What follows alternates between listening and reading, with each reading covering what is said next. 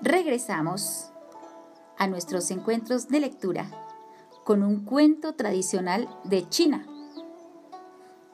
El autor dice que es anónimo.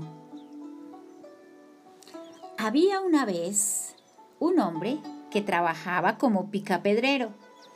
Cada día iba a una vasta zona rocosa en la ladera de una gran montaña y cortaba trozos de piedra para fabricar tumbas o casas.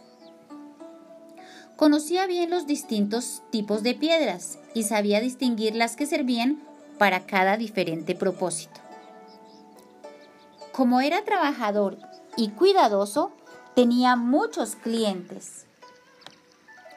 Durante mucho tiempo se sintió conforme y feliz y no pretendía otra cosa distinta a la que tenía. En la montaña vivía un espíritu que de tanto en tanto se les aparecía a los hombres y de diversas maneras los ayudaba a enriquecerse y prosperar. El picapedrero nunca lo había visto, y cuando alguien le hablaba del espíritu, sacudía la cabeza con aire de incredulidad. No obstante, llegaría un momento en que cambiaría de opinión. Día, un hombre rico le encargó una piedra específica. Cuando fue a entregarla a la casa de ese hombre, vio allí todo tipo de objetos bellos. Vio cosas que jamás había soñado que existieran. Y desde ese momento, su tarea cotidiana comenzó a transformarse en una pesada carga. Un día, mientras picaba la dura piedra de la montaña, pensó, Oh, si tan solo fuera un hombre rico y pudiera dormir en una cama colchonada con sábanas de seda, qué feliz sería. Al instante escuchó una voz que le decía, Tu deseo ha sido escuchado. Un hombre rico serás. Miró a su alrededor, pero no había nadie. Así que pensó que había sido una fantasía y recogió sus herramientas para regresar a casa, ya que no se sentía inclinado a seguir trabajando ese día. Pero al acercarse a su casa se detuvo asombrado, porque en lugar de la humilde cabaña de madera donde solía pasar sus solitarios días, se erguía un bello palacio amoblado espléndidamente. Sin embargo, al cabo de un tiempo, se acostumbró a la nueva vida y olvidó por completo su antigua condición. Había comenzado el verano y cada día el sol ardía con mayor potencia. Una mañana el calor era tan agobiante que casi no se podía respirar. El hombre estaba muy aburrido porque nunca había aprendido a entretenerse. Se sentó junto a la ventana, para ver qué sucedía en la calle y vio pasar un carruaje conducido por hombres en uniforme azul y dorado. En el carruaje iba un príncipe y su siervo, que sostenía su cabeza junto a una sombrilla dorada que lo protegía de los rayos del sol. ¡Oh! Si yo fuera un príncipe, pensó el picapedrero mientras el carruaje desaparecía en la distancia. Oh, si tan solo fuera un príncipe y pudiera andar en un carruaje protegido de los rayos del sol por una sombrilla dorada, qué feliz sería.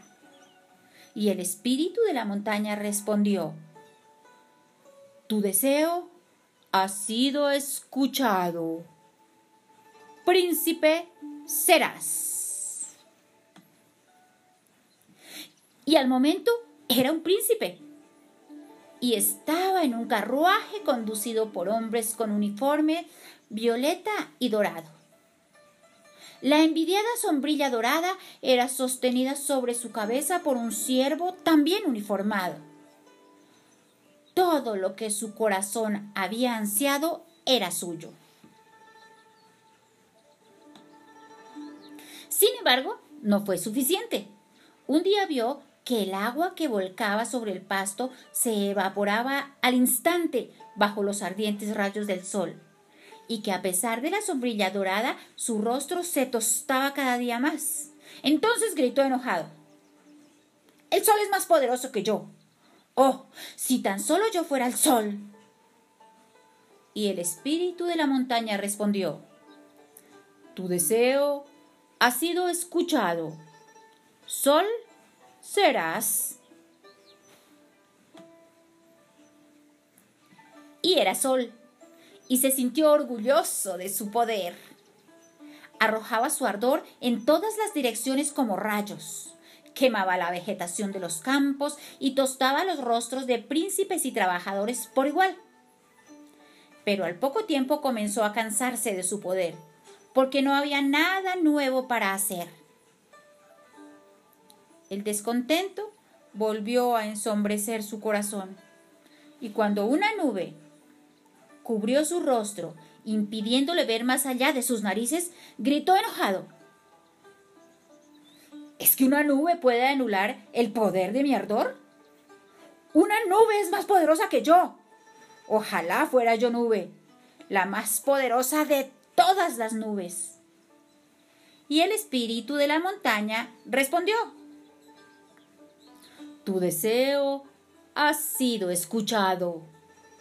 Nube serás. Y nube fue entre el sol y la tierra, y así ocultó los rayos del sol, y la vegetación volvió a verdecer y floreció. Durante días dejó caer agua sobre la tierra, hasta que los ríos desbordaron y las plantaciones se inundaron. Pueblos enteros fueron destruidos por las tormentas y arrasados por el agua. Solo la gran roca en la ladera de la montaña permanecía intacta. La nube quedó asombrada por la majestad de la roca y exclamó, ¿Será la roca más poderosa que yo? Si tan solo yo fuera roca, qué fuerte sería. Y el espíritu de la montaña respondió, Tu deseo ha sido escuchado, roca serás. Y roca fue, y se enorgulleció de su poder. Ni el calor del sol, ni la fuerza de la lluvia podían conmoverla. Esto es lo mejor del mundo, pensó.